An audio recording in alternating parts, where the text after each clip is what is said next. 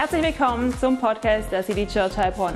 Schön, dass du heute mit dabei bist. Nimm dir gerne deine Bibel und dein Notizbuch zur Hand und jetzt viel Spaß beim Anhören der Message.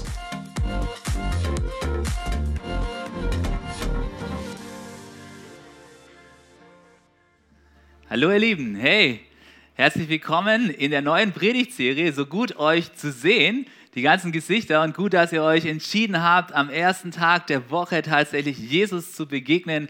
Heute ist der Tag, um neue Offenbarungen von Jesus zu hören. Hey, unsere Serie, sie heißt Sende Offenbarung, ja?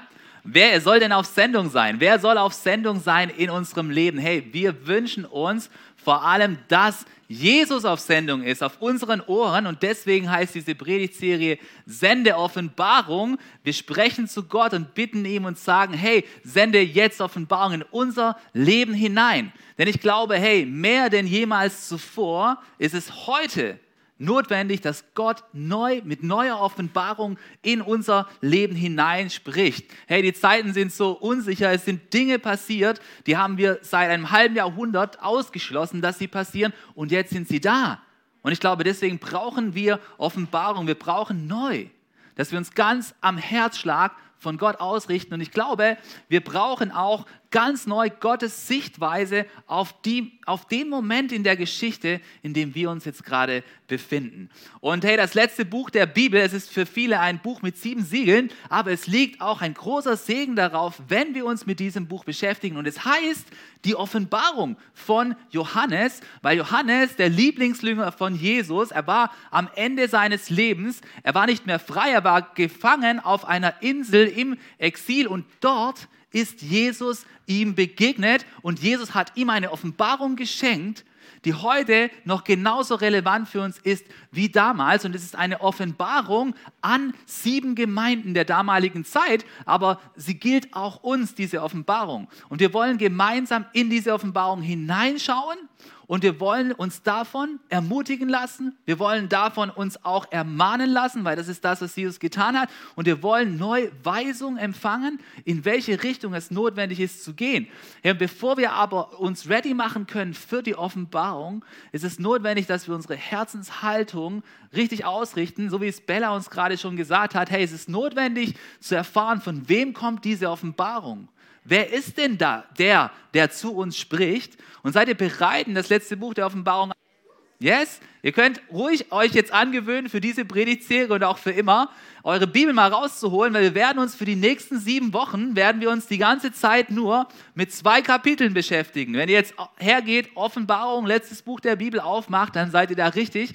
Und lasst uns mal gemeinsam reinlesen, wer diese Offenbarung gibt. Es ist nämlich niemand weniger als Jesus, der Auferstandene. Und heute geht es um das Thema zurück zu brennender Liebe. Und lass uns mal schauen, wie sich Jesus einführt, bevor er das, diesen Aufruf startet. Und wir wollen reinschauen in die ersten Verse aus Offenbarung 1. Und da sind sie, in die Offenbarung 1, Vers 9, da heißt es, ich, Johannes, euer Bruder, bin auf der Insel Patmos. Könnt ihr mal suchen, wenn ihr schon mal in Griechenland auf dem Urlaub wart, ob es diese Insel heute noch gibt. Die gibt es noch. Ich bin dort verbannt worden, weil ich das Wort Gottes verkündete und für die Botschaft von Jesus eintrat. Also der Grund der Verbannung war, er hat über Jesus geredet. Und es das heißt weiter, ich bin also wie ihr um Jesu willen in Bedrängnis, aber durch Jesus haben wir auch Anteil an Gottes Reich und sind dazu aufgerufen, unbeirrt durchzuhalten. Wir dürfen durchhalten, auch gerade in Zeiten von Bedrängnis. Hey, und die, die haben wir gerade, oder? Du hast die Gedanken, die Inflation und die Pandemie und was bringt der Herbst und was soll ich jetzt noch schnell tun? Hey, wir haben auch Zeiten der Bedrängnis und hier heißt es, hier auf Patmos wurde ich an einem Sonntag, dem Tag des Herrn, ja, der Sonntag ist der Tag des Herrn, nicht der Tag der Arbeit, primär, auch das, aber es ist der Tag des Herrn, vom Geist Gottes ergriffen. Ich hörte hinter mir eine Stimme, die durchdringend wie eine Posaune klang und die mir befahl, schreibe das, was du siehst, auf eine Schriftrolle und schicke sie an die sieben Gemeinden in den Städten Ephesus, Smyrna, Pergamon, Thyatira, Sardes, Philadelphia und Laodicea. Hey, das, was aufgeschrieben werden sollte, das hat immer schon mehrere Gemeinden betroffen. Und diese Sichtweisen, sie betreffen aus uns. Und dann heißt es weiter, ich wandte mich um, weil ich sehen wollte, wessen Stimme es war, die ich hörte und wer mit mir redete, da sah ich sieben goldene Leuchter und mitten unter den Leuchtern jemand, der aussah wie der Menschensohn. Er war mit einem Gewand bekleidet, das ihm bis an die Füße reichte und trug ein breites goldenes Band um die Brust. Das Haar auf seinem Kopf war weiß wie schneeweiße Wolle und seine Augen glichen lodernden Flammen. Seine Füße glänzten wie Golderz, das im Schmelzofen glüht und seine Stimme klang wie das Tosen einer mächtigen Brandung. Und es geht weiter und es heißt, in seiner rechten Hand hielt er sieben Sterne und aus seinem Mund kam ein scharfes, beidseitig geschliffenes Schwert. Sein Gesicht leuchtete wie die Sonne in ihrem vollen Glanz. Bei seinem Anblick fiel ich wie tot vor seinen Füßen nieder. Doch er legte seine rechte Hand auf mich und sagte, du brauchst dich nicht zu fürchten. Ich bin der Erste und der Letzte und der, Lebe und der Lebendige. Ich war tot, aber jetzt lebe ich in alle Ewigkeit und ich habe die Schlüssel zum Tod und zum Totenreich. Du wirst nun vieles gezeigt bekommen. Einiges betrifft die Gegenwart, anderes wird erst später geschehen. Schreibe alles auf ich will dir auch erklären, welches Geheimnis sich hinter den sieben Sternen verbirgt, die du in meiner rechten Hand gesehen hast und was die sieben goldenen Leuchter bedeuten. Die sieben Sterne sind die Engel der sieben Gemeinden und die sieben Leuchter sind die sieben Gemeinden selbst. Hey, seid ihr ready für die Offenbarung, die Jesus für die sieben Gemeinden hat? Wollen wir sein Wort neu hören von diesem auferstandenen Jesus? der nicht einfach so wischiwaschi ist, sondern hey, seine Augen sind wie Feuerflammen, sein ist glüht wie ein Schmelzofen, seine Stimme ist donnernd. Das ist der auferstandene Jesus, mit dem wir es zu tun haben. Es ist Jesus in seiner Herrlichkeit. Und deswegen lasst uns ready machen für seine Offenbarung, jetzt für unsere Zeit. Für uns in diesem Jahr, im Jahr 2020, am 1. Mai, denke ich, dass Jesus zu uns sprechen möchte. Und lass uns noch einmal beten und lass ihn uns bitten, dass unser Herz weich ist für das, was Herz legen möchte für diese Zeit. Jesus, wir beten zu dir. Und wir glauben, dass du lebendig bist, dass du zum Tod durchgedrungen bist. Und wir glauben, dass du der Erste und der Letzte bist. Du warst bei der Schöpfung dabei und du wirst wiederkommen auf diese Erde. Und alle Menschen werden auferstehen und werden sich vor dir verantworten müssen. Und Jesus, du bist der Lebendige, der den Tod überwunden hat. Und in dir allein ist alle Hoffnung. Und Jesus, wir bitten dich, dass du heute mit deinen feurigen Augen uns durchdringst und uns neue Weisungen gibst. Wir bitten dich, dass du das, was bei uns vielleicht tot geworden ist in dieser Zeit der Krise und der Pandemie, dass du das wieder lebendig machst. Und wir bitten dich, Jesus, dass du heute zu uns sprichst und uns wieder zurückbringst auf den Weg, der ganz nah bei dir ist, an dein Herz zurück. Da wollen wir hin. Lieber Jesus, sprich heute zu uns. Wir bitten dich. Amen. Alright. Seid ihr ready für das, was Jesus zur ersten Gemeinde zu sagen hatte? Ich habe euch eine Karte mitgebracht, die können wir mal kurz einblenden, vielleicht zwei Slides zurück. Schaut mal, Johannes hat eine Offenbarung bekommen für all diese Gemeinden hier. Er war hier auf einer Insel und hier sind diese ganzen sieben Gemeinden angeordnet. Und die erste davon ist Ephesus. Und es geht dann wie im Kreis rum und alle diese Gemeinden bekamen eine Offenbarung. Stell dir mal vor, wie es wäre, wenn Jesus uns einen Brief schreiben würde als City Church. Was würde da drin stehen? Was würde er da sagen? Und genau darum geht es. Es geht darum, dass Jesus einen Brief an die Gemeinde schenkt. Und daran siehst du auch schon, hey, dass Jesus immer daran interessiert war, am Volk Gottes, an seiner Church, an jeder einzelnen Church. Er hat keinen Brief geschrieben an eine einzelne Person, er hat einen Brief an eine Church geschrieben, an eine Community. Deswegen ist es so wichtig, dass du gepflanzter Teil einer Community bist. Hey, und Ephesus, es war die Provinzhauptstadt von Asien und dort gab es einiges. Wir werden noch mehr darüber reden. Und Jesus sagt etwas zu dieser Gemeinde von Ephesus. Und ich glaube, mit dieser Gemeinde möchte er auch uns etwas sagen. Und lass uns einsteigen in den ersten Vers, den er richtet an die Gemeinde von Ephesus. Und es heißt in Offenbarung Kapitel 2, Vers 1, schreibe an den Engel der Gemeinde in Ephesus, der, der die sieben Sterne in seiner rechten Hand hält und zwischen den sieben goldenen Leuchtern umhergeht, lässt der Gemeinde sagen. Hey, schon allein in diesen Versen, da sehe ich einiges an Ermutigung drin, ja? Ich fühle mich durch diese Verse ermutigt, weil weißt du, was es hier heißt? Ja, es ist der, der die sieben Sterne in seiner Hand hält. Hey, wer hält die sieben Sterne in der Hand? Jesus hält die Sterne in der Hand. Und was sind diese Sterne? Es sind Symbole für die Gemeinden. Es sind Symbole für uns als City Church. Du bist ein Teil von diesem Stern. Und wer hält sie in seiner Hand? Es ist Jesus. Ja? Und wir haben gerade von Jesus gehört, was er für eine Art von Charakter hat als auferstandener Jesus. Es ist sein fester Arm. Weißt du was? Niemand kann etwas aus dem Arm von Jesus rausreißen. Ja? Hey, ich habe gerade vorhin den Jason gesehen, ja? Das ist unser stämmiger, kräftiger Typ hier hinten an der, an der Medientechnik und der hat so einen riesigen Koffer getragen. Ich habe so gedacht, Mensch, wenn man kann, dann kann man, ja? Wenn man kann, dann kann man. Dann kann man so ein Ding alleine schnappen, ja?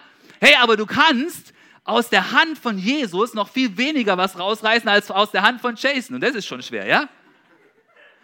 Niemand kann jemand von Jesu Hand rausreißen, ja? Er hält die Sterne in der Hand.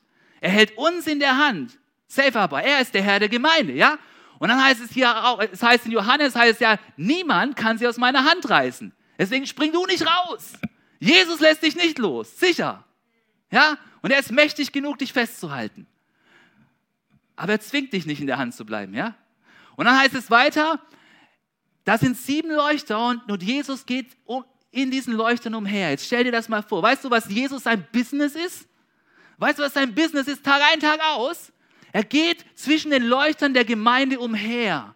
Das heißt, er sorgt dafür. Es kümmert ihn. Es liegt ihm am Herzen. Seine erste Sorge ist, dass alle Menschen einen Platz haben in einer Gemeinde und dass sie dort in Verbindung mit ihm sind. Er sorgt für seine Gemeinde. Er hört, was in der Gemeinde los ist. Er beschenkt sie mit seiner Gegenwart, mit seinem Licht. Er schützt sie. Das ist das, was Jesus tut. Das ist das Erste, was er der Gemeinde in Ephesus sagt. Hey, und deswegen dürfen auch wir uns ermutigt fühlen. Jesus, er sorgt für seine Kirche. Hey, das, das möchte ich euch mal mitgeben. Jesus sorgt für seine Kirche. Das hat er vor 2000 Jahren getan in Ephesus und er sorgt auch für uns heute in, in der Form von Bedrängnis, die wir heute haben, die im Übrigen leider oder Gott sei Dank viel kleiner ist als die Bedrängnis, die Johannes damals hatte. Weil wir können alle unsere Insel verlassen, oder? Wir können alle unsere Insel verlassen. Hey, und weißt du, Jesus spricht dann weiter und weißt du, was mich begeistert? Dass Jesus erstmal das Positive sieht. Ja? Wer findet es gut, erstmal das Positive zu sehen? Jawohl, Mann. Wir sollten erstmal das Positive sehen, egal bei was, ja? Du kommst in diese neue Location, du siehst mal das Positive. Wir sind seit einigen Wochen hier, aber du siehst erstmal das Positive. Da oben sind Spinnweben. Wer sieht sie? Sucht mal. Da sind ein paar, ja? Die müssen weg. Die werden bald wegkommen. Aber hey, lass uns zuerst das Positive sehen, ja? Weil weißt du, was das Coole ist? Hier wird alles gerichtet werden, es wird gut werden. Und das Positive ist, hey, es ist heute warm genug, es sind viele nette Leute da, es ist einfach der Hammer, ja? Und auch das, was noch nicht stimmt, das werden wir noch regeln, ja? So die Zeit kommt. Jesus sieht auch zuerst das Positive. Es ist so gut. Und pass mal auf, was sieht er in der Gemeinde von Ephesus? Das heißt in Vers 2, ich weiß, wie du lebst und was du tust. Ja, Jesus interessiert sich nicht nur für deine Herzenshaltung, auch vor allem, aber auch für das, was du tust. Er lässt nicht zu, dass du das gegeneinander ausspielst. Er sagt nicht, oh ja, nur das Herz ist wichtig, das Tun ist egal. Nein, nein, Jesus ist immer auf beiden Seiten. Ja, hier in der Herzenswelt und da in der Handlungswelt. Jesus hat es zusammen. Ich sehe, wie du lebst und was du tust. Und wie war es in der Gemeinde in Ephesus? Er sagt, ich kenne deinen unermüdlichen Einsatz und deine Ausdauer. Das ist das, was Jesus sieht. In anderen Worten, Jesus sagt, hey, liebe Epheser, wisst ihr, was ich schätze, was ich sehe und was ich bei euch schätze? Ich schätze es, dass ihr Ausdauer habt. Ausdauer ist bei Jesus anerkannt, ja? Jesus sagt, hey, es ist gut, dass ihr Ausdauer habt, liebe Epheser. Ich mag's, wenn jemand Ausdauer hat, ja? Und er sagt auch, hey, ich sehe euren unermüdlichen Einsatz, ja? Ich schätze das. Das ist gut, gut gemacht, ja? Da ist nicht so ein suffisanter Unterton dabei von Jesus, so nach dem Prinzip, hey Epheser, ihr seid so, so eine leistungsgetriebene Gemeinde, ständig mit Ausdauer dranbleiben, unermüdlich hier immer wieder machen. Das ist zu viel. Nein, er sagt, hey, ich schätze das wirklich von Herzen. Ich habe gesehen, ihr seid dran geblieben. Das ist gut. Das habt ihr gut gemacht. Und er weiß auch, was das bedeutet. Denn Ephesus, es war eine schwierige Stadt. Es war die, nicht nur die Metropole der Region Asia, sondern es war auch der Ort, wo man den Kaiserkult besonders gefeiert hat. Da hat man den Kaiser als Gott quasi identifiziert. Es war auch die, es war auch die Stadt, in der als Paulus dort die Gemeinde gegründet hat, der schon, schon sehr viele Menschen einfach Götzen angebetet haben. Den Tempel, da gab es einen großen Tempel der Diana und überall wurden davon kleine Götzenfiguren ähm, verkauft. Und es war ein riesen Business und alle waren da drin. Und es gab einen Haufen an Handel und Möglichkeiten, sich zu vergnügen. Und es war nicht einfach, dort Gemeinde zu bauen. Es war eine schwierige Stadt. Und, die, und Jesus sagt, hey, ich schätze deinen unermüdlichen Einsatz und deine Ausdauer in dieser Stadt. Hey, und weißt du, das Buch der Offenbarung, es wurde im Jahr 95 ungefähr geschrieben. Und wann wurde diese Gemeinde gegründet? In den 50er Jahren. Da sind 40 Jahre vorbeigegangen. Hey, weißt du, wie lange es die City Church gibt? Wer weiß es? Matze, du warst von Anfang an dabei. Wie lange gibt es die City Church? Acht Jahre gibt es die City Church, ja? Unermüdlicher Einsatz. Hey, dann denke ich so, acht Jahre? 40 Jahre Ephesus? Was ist jetzt unermüdlich? Hey, ist unermüdlich, wenn wir ein halbes Jahr mit Masken aushalten? Was ist unermüdlich? Was ist unermüdlich tatsächlich? Hey, Paulus sagt hier, hey, ich brauche diesen unermüdlichen Einsatz. Ja? Das, das, ist das, was Jesus sagt. Church braucht unermüdlichen Einsatz. Diese Gemeinde hat vier Jahrzehnte schon bestanden. Paulus hat diese Gemeinde gegründet. Er hat sich dort drei Jahre rein investiert. Und das war Paulus, come on. Ja? Im Übrigen, wenn du, wenn du Paulus anschaust, ich weiß, ich weiß nicht, wie er es gemacht hat. Er, hat es gemacht, weil er von Gott autorisiert war. Er hat so viele Leute dazu gebracht, mit ihm rumzureißen und alles aufzugeben, sich in die Sache hineinzugeben. Da gab es keinen Kompromiss. Er hat überall Gemeinden gegründet. In Ephesus war er drei Jahre lang. Er war nicht in vielen Stellen drei Jahre. Diese Gemeinde, sie war wichtig, ja? Weißt du, als Paulus dort weggegangen ist, hat er nicht irgendjemand zurückgelassen. Er hat seinen, seinen besten Buddy, hat Timotheus dort hinterlassen, ja? Dort haben sich viele rein investiert. Leute aus seinem Netzwerk, Priscilla und Aquila, wenn du letztes Jahr bei uns warst, dann hast du auch über sie gehört. Sie waren auch in Ephesus in der Gemeinde aktiv. Unermüdlicher Einsatz. Ich sehe, was du tust, sagt Jesus hier. Und er sagt, es ist gut. Da ist nicht irgendein so Schatten von, ja, ihr seid immer noch dran. Es nervt so langsam, ja? Immer noch auf und abbauen. Irgendwann muss doch aufhören. Nein, ich schätze deinen unermüdlichen Einsatz. Das ist das, was Jesus hier sagt. Ich schätze es. Da ist keine Ironie dabei. Er freut sich darüber. So genial. Und ich, und ich möchte dir hier die Frage stellen, wie unermüdlich ist dein Einsatz für Kirche? Ja, lass uns mal diese Frage stellen. Wie unermüdlich ist mein Einsatz für Kirche? Ist der unermüdlich und hat der Ausdauer? Wir haben in Ephesus hier 40 Jahre Ausdauer. Wie ist deine Ausdauer? Geht deine Ausdauer über drei Wochen? Über drei Monate? Oder über drei Jahre? Ich würde sagen, mit drei Jahren, da können wir von Ausdauer reden.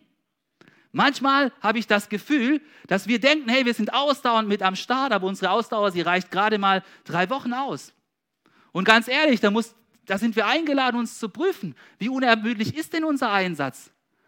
Mal so ganz ohne theologische Schlupf, Schlupflöcher.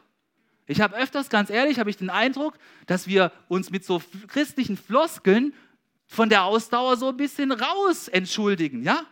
Da höre ich dann solche Sätze, wo ich mir nicht ganz sicher bin, ob der auferstandene Jesus, von dem wir gerade gehört haben, wirklich dahinter stehen würde.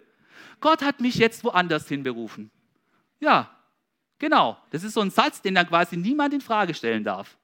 Wo ich manchmal den Eindruck habe, naja, bin mir nicht sicher, was Jesus dann dazu sagen wird in dieser Situation. Ja? Oder dann heißt, ich habe den Eindruck, für mich ist eine neue Season angebrochen. Etwas Neues soll anbrechen. Oder es heißt, ich habe den Eindruck, für mich muss jetzt etwas Neues kommen. Unermüdlicher Einsatz. Kann es sein, dass vielleicht manchmal, wenn wir mit solchen Sätzen kommen, das, was eigentlich dran ist, nicht diese neue Season ist, von der wir dann immer reden, die dann vielleicht irgendwann, wenn wir mal vor Jesus stehen, überhaupt nicht dran war, sondern das dran wäre, dass wir uns den Problemen stellen, die jetzt gerade vor uns liegen und dass wir wirklich mit unermüdlichem Einsatz dranbleiben, anstatt einfach wegzurennen. Hey, Jesus schätzt den unermüdlichen Einsatz. Und ich möchte dich da ermutigen. Ich möchte dich da ermutigen, dass du dir überlegst, wenn du gerade dabei bist, vielleicht das Handtuch zu werfen und wo du denkst, ich möchte nicht unermüdlich dranbleiben, sondern mir, mir langt es jetzt, dann möchte ich dich ermutigen, dass du neue Kraft findest. Finde neue Kraft. Nimm dir Zeit, um neue Kraft zu finden. Begegne Jesus wieder zuerst. Tanke wieder neu auf. Und dann nimm dir vor, wieder neu, unermüdlich, durch die Hilfe des Heiligen Geistes mit am Start zu sein. Unermüdlicher Einsatz ist nicht von hier nach da springen. Da liegt kein Segen drauf. Und weißt du, ich muss ganz ehrlich sagen, es ist, es ist etwas, was alle Kirchen jetzt betrifft. Diese Pandemiezeit, die hat uns alle betroffen. Und viele Menschen kommen nicht zurück zur Church. Und ich möchte dich echt ermutigen, wenn du auch diesen Gedanken hast, dass du hinwerfen möchtest, dass du nur alleine noch dich durchkämpfen möchtest. Ich möchte dich ermutigen, dass du dich entschließt, zurückzukommen und Teil von Church bist. Es ist ein Haufen Druck da draußen. Das ist auf jeden Fall so. Aber ich möchte dich ermutigen, dass du diesem Druck nicht nachgibst, sondern dass du zurückkommst zu Jesus und wieder Teil wirst. Es ist es nicht wert, dass du ein Opfer der Pandemie wirst. Lass diese Pandemie nicht gewinnen. Lass all das, was jetzt an Möglichkeiten wiederkommt, nicht darüber gewinnen, dass du den Anschluss zur Kirche verlierst. Kirche liegt am Herzen von Jesus und ohne Kirche ganz allein wirst du nicht gut durchkommen. Also das Erste, was Jesus persönlich an Ephesus zu loben hat, ist der ausdauernde Einsatz, den diese Kirche hatte. Und das Zweite, was Jesus sagt, was Kirche unbedingt braucht, ist, dass Kirche, sie braucht eine klare Position. Wow, da, damit tun wir uns schwer, oder? Kirche braucht klare Position. Lass uns mal reinlesen, die nächsten zwei Verse. Da heißt es, Jesus sagt das, ich weiß auch, dass du niemand in deiner Mitte duldest, der Böses tut. Hier ist doch niemand, der böse ist, oder? Ich weiß, dass du niemanden in deiner Mitte duldest, der Böses tut und dass du auch die geprüft und als Lügner entlarvt hast, die behaupten, Apostel zu sein und es gar nicht sind. Ja, du hast Ausdauer bewiesen und hast um meines Namens willen viel ausgehalten, ohne dich entmutigen zu lassen. Da brauchen wir erstmal einen Schluck Wasser, oder?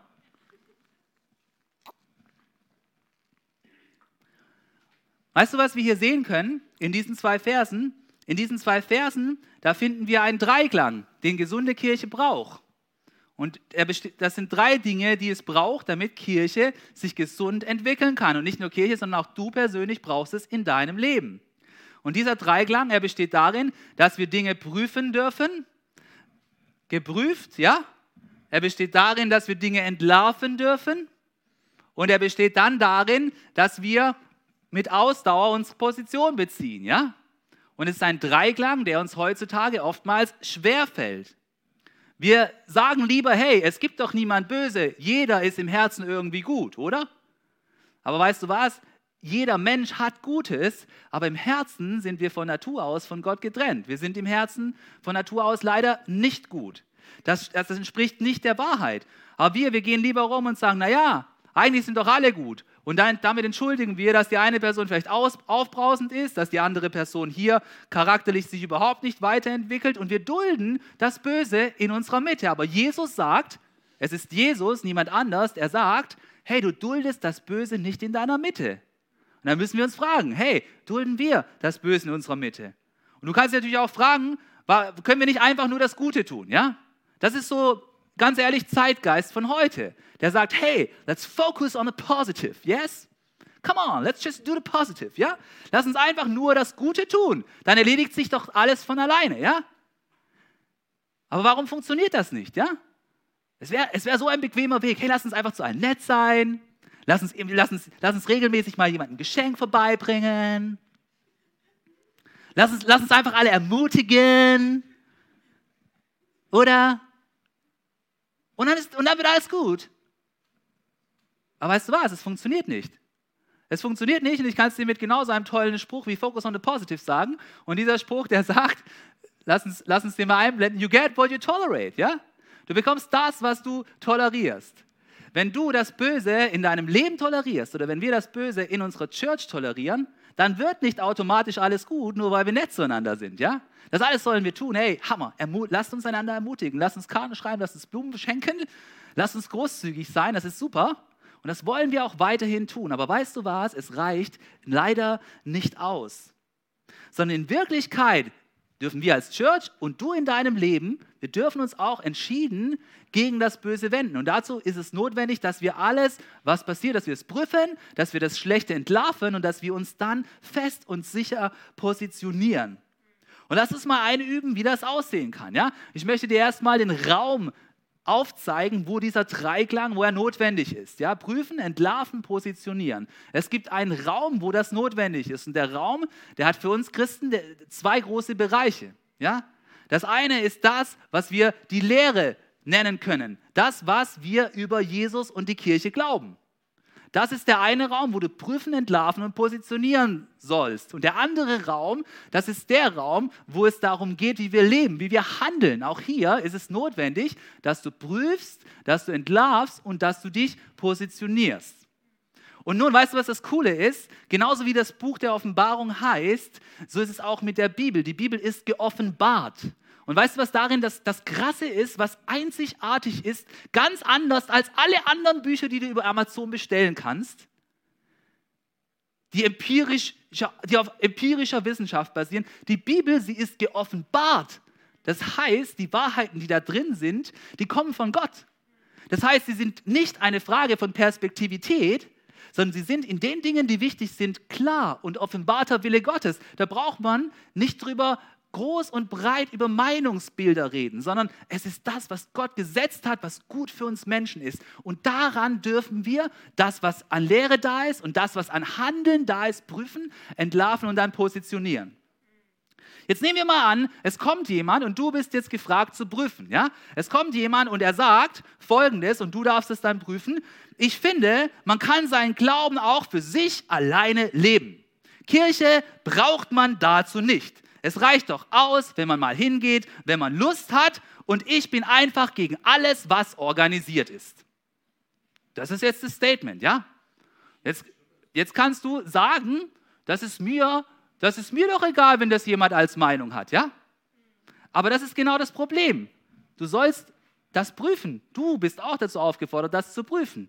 Wenn du das jetzt prüfst und hergehst und schaust, was die Bibel sagt, dann sagt die Bibel, nein, das gibt es nicht. Jesus schreibt einen Brief an die Gemeinde. Jesus ist für die Gemeinde gestorben und Jesus Idee ist es, dass jeder ein eingepflanzter Teil von einer Gemeinde ist, von einer lokalen Gemeinde. Es war nie die Idee von Jesus zu sagen, hey, ich bin Teil der universellen Church, irgendwo geht so ein unsichtbarer Faden und ich gehöre irgendwie mit dazu. Nein. Ja? Und jetzt, weißt du, was jetzt das Problem ist in unserem Zeitgeist? Jetzt würdest du am liebsten hergehen und sagen, ach ja komm, es ist eine Sache von Perspektivität, ähm, Hauptsache, es wird ja geglaubt und so. Aber weißt du, was es braucht, wenn du der, die Gemeinde von Ephesus ernst nimmst?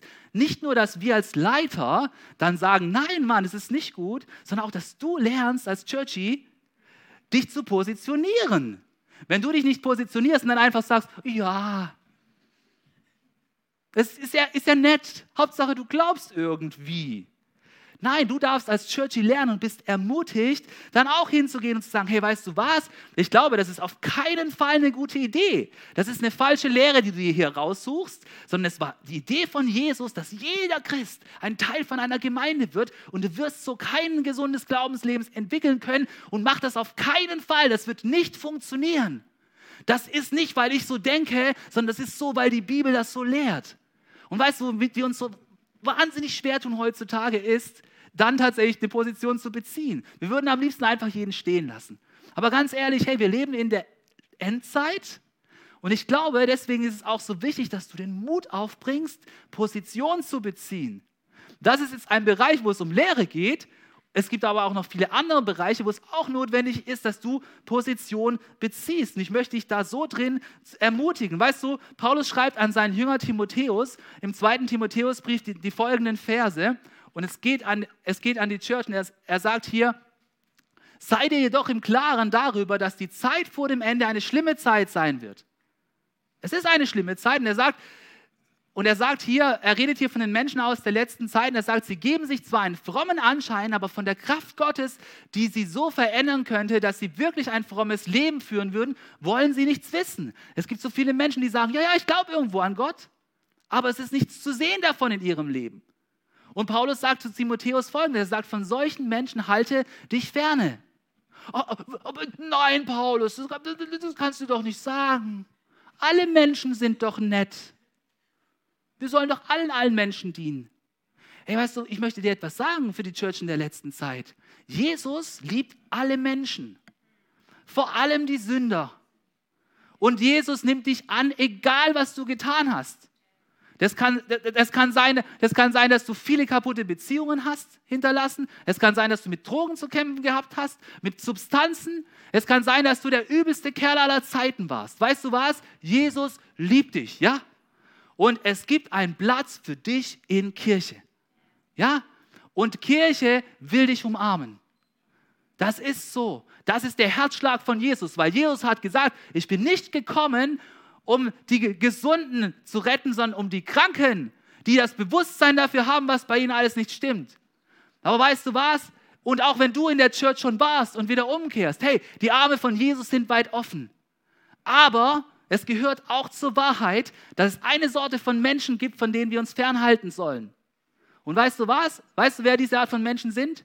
Es sind die Menschen, die alles wissen über den Glauben, und alles, was sie wissen über die Lehre des Glaubens und über das Handeln im Glauben, mit Füßen treten.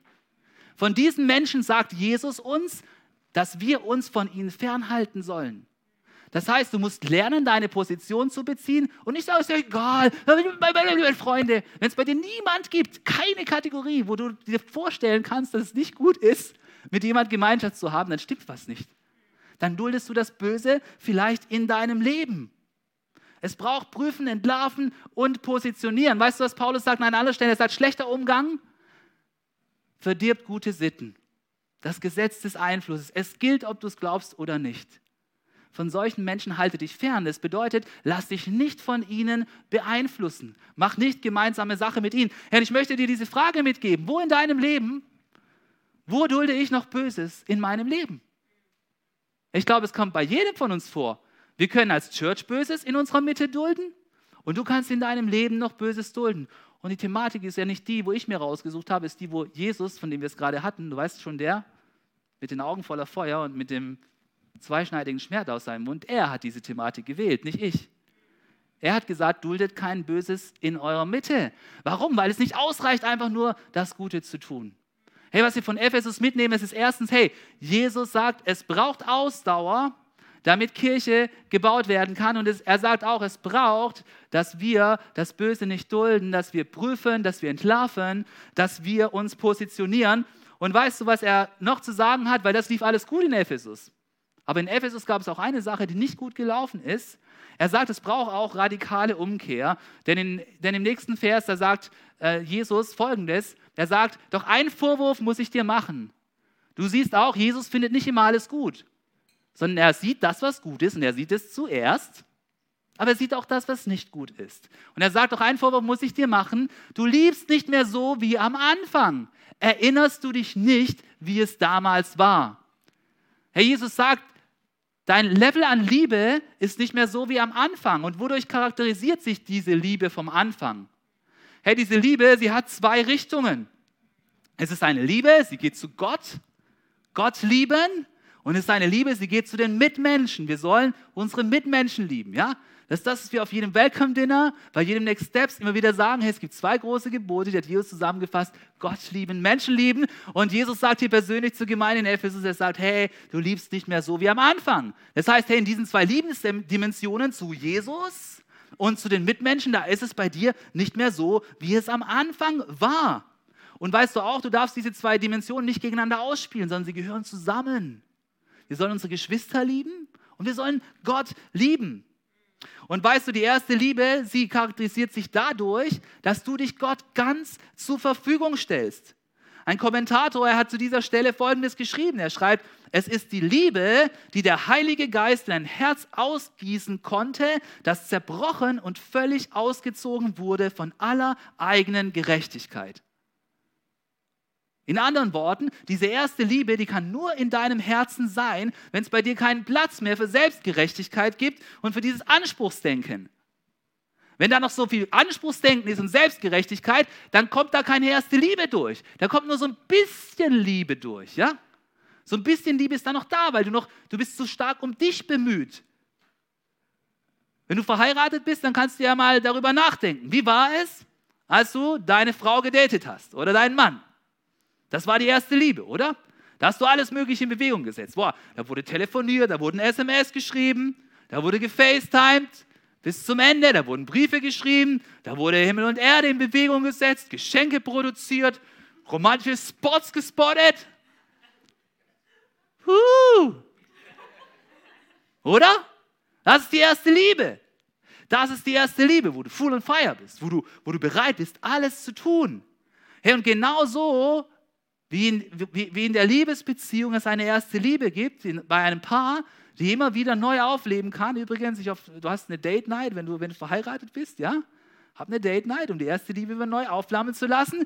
Genauso wie es beim Paar eine erste Liebe gibt, so gibt es auch eine erste Liebe im geistlichen Bereich. Und ich möchte dich ermutigen, diese erste Liebe wieder neu zu entflammen. Und wenn Jesus dich anschaut, mit seinem durchdringenden Blick voll Feuer und in dein Herz reinschaut, dann ist auch die Frage, wie sieht es um meine erste Liebe aus? Ja? Dann dürfen wir uns fragen, wie sieht es um meine erste Liebe aus? Und weißt du, Jesus sagt nicht zu den Ephesern, hey, ich habe etwas gegen dich, und zwar, dass gar keine Liebe mehr bei dir ist. Ja? So, in dieser Gemeinde ist total lieblos. Nein, das hat er nicht gesagt. Er hat gesagt, deine erste Liebe ist nicht mehr da. Da war noch viel Liebe da, aber weißt du, was das Problem war? Es kommt immer bei allem, was wir tun, es kommt auf unsere Tendenz drauf an. Die Liebe, sie war nicht am aufsteigenden Ast, sondern Liebe, sie war tendenziell am absteigenden Ast, ja? Und deswegen musst du dich nicht fragen, ja, ich liebe schon, ja? Sondern die Frage ist, was ist Tendenz deiner Liebe, ja? Was ist die Tendenz deiner Liebe zu Jesus und zu deinen Mitmenschen? Geht es hoch oder geht die Tendenz deiner Liebe runter? Ja? Und wir, wir dürfen erfahren, dass wir zurück können zur ersten Liebe. Weißt du noch, wie es war, als du frisch an Jesus geglaubt hast? Hey, wie war das bei dir? Oh Mann, ey, ich sag's dir, wie es bei mir war. Ey, ich musste jedem davon erzählen, ey. Ey, ich habe es geliebt, die Bibel zu lesen. Damals gab es noch kein Handy, das war gut. Und dann, ey, abends mal Bibel aufgeschlagen, gelesen, gebetet, erzählt. Church, keine Ahnung, ey, es war Hammer. Und weißt du, was eine große Lüge ist? Weißt du, was eine richtig große Lüge ist? Es kann ja nicht immer so sein wie am Anfang. Das ist eine Riesenlüge. Das ist eine Riesenlüge. Es kann sehr wohl so sein. Du kannst wieder zurück zu dieser brennenden Liebe. Es ist keine Illusion, sondern es ist eine Sache, dass du dich immer wieder neu dafür entscheidest. Die erste Liebe, sie charakterisiert sich dadurch, dass dein Herz für Jesus brennt. Es brennt, es schmort nicht rum. Wenn es schmort, dann stinkt's. Es brennt für Jesus, es ist ein helles Licht. Paulus sagt im Römerbrief, Vers, Kapitel 12, Vers 11, er sagt folgendes. Er sagt, seid brennend im Geist. Ja, wir hatten es gerade. Seid brennend im Geist, sagt er. Hey, was meint er damit? Er meint, du darfst brennen für Jesus, weil der Heilige Geist ist. Diese erste Liebe neu entfachen.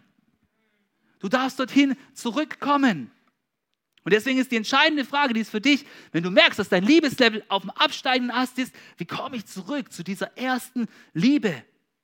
Und, jetzt, und die Antwort, die sagt Jesus selber in Vers 5, und da heißt es nämlich, kehre um und handle wieder so wie am Anfang. Wenn du, das, wenn du nicht umkehrst, werde ich mich gegen dich wenden. Im Ernst, jetzt hat Jesus hier eine Drohung ausgesprochen oder was? Böser Jesus. Ey Mann, Jesus lädt dich ein, umzukehren. Er lädt dich ein, umzukehren und wieder so zu handeln wie am Anfang. Das sind zwei Dinge. Wie komme ich zurück zur ersten Liebe? Es ist die Umkehr, es ist Buße, ja? Frage mich immer, warum, warum Buße, wenn du das zu den Schülern sagst, die fangen immer an zu lachen. Buße, Bußen. hey, weißt du, was ich mir gedacht habe? Vielleicht hat es was da damit zu tun, dass du zurück musst zum Herzen von Jesus, ja? Du musst zurück zum Herzen von Jesus kommen.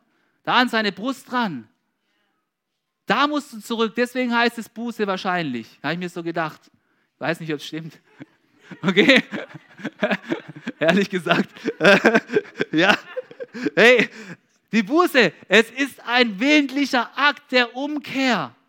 Und Umkehr bedeutet, dass du diesen schwindenden Liebeslevel in deinem Leben Absage erteilst und dafür sorgst, dass es wieder nach oben weitergeht. Umkehr heißt eine Änderung deiner innersten Gesinnung.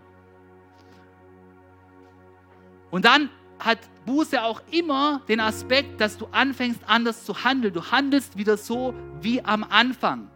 Es ist ein Entschluss und es ist dann eine Handlung. Denn weißt du was? Echte Buße oder Umkehr, sie trägt Früchte. Sie trägt Früchte, man kann es sehen im Leben. Das gibt es nicht, dass einer sagt, ich bin jetzt umgekehrt und du merkst mich davon. Das ist immer noch der gleiche bittere Zapfen, ja? Das ist immer noch das gleiche Rumkritisieren, anstatt zuerst das Gute zu sehen. Da war dann keine Umkehr. Das war nichts. Da musst du dann erst noch wirklich dein Herz Jesus ausliefern. Und weißt du, Jesus ist ernst. Er sagt, wenn du nicht bereit bist, tatsächlich umzukehren, dann muss ich mich gegen dich wenden.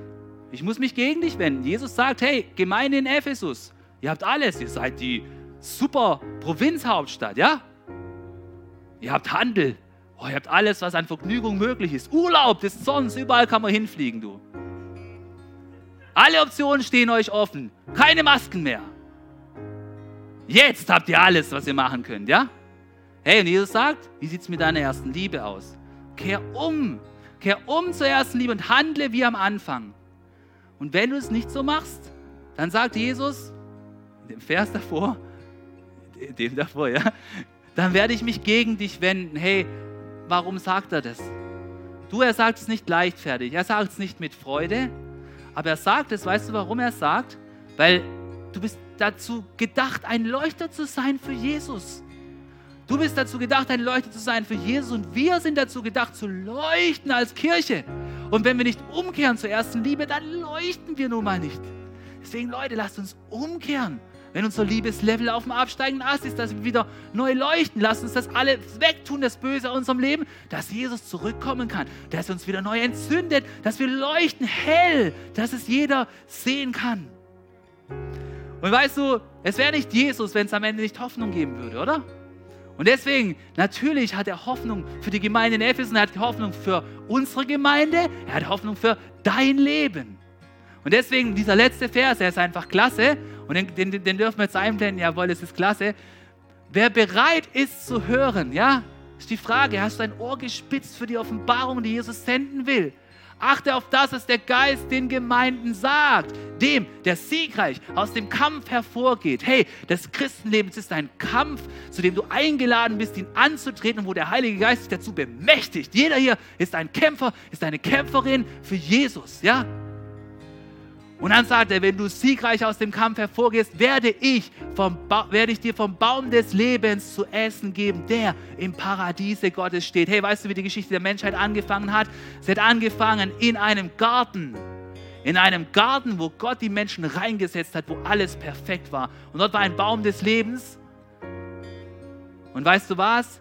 Wenn wir einst bei Jesus wieder sein werden, das wird auch ein Baum des Lebens sein, in einem Paradies. Aber weißt du was? Es ist nicht einfach nur ein Paradies zum Chillen, wo dir die ganze Zeit Caipirinha serviert wird. Du liegst auf der Liegematte und brauchst keine Sonnencreme.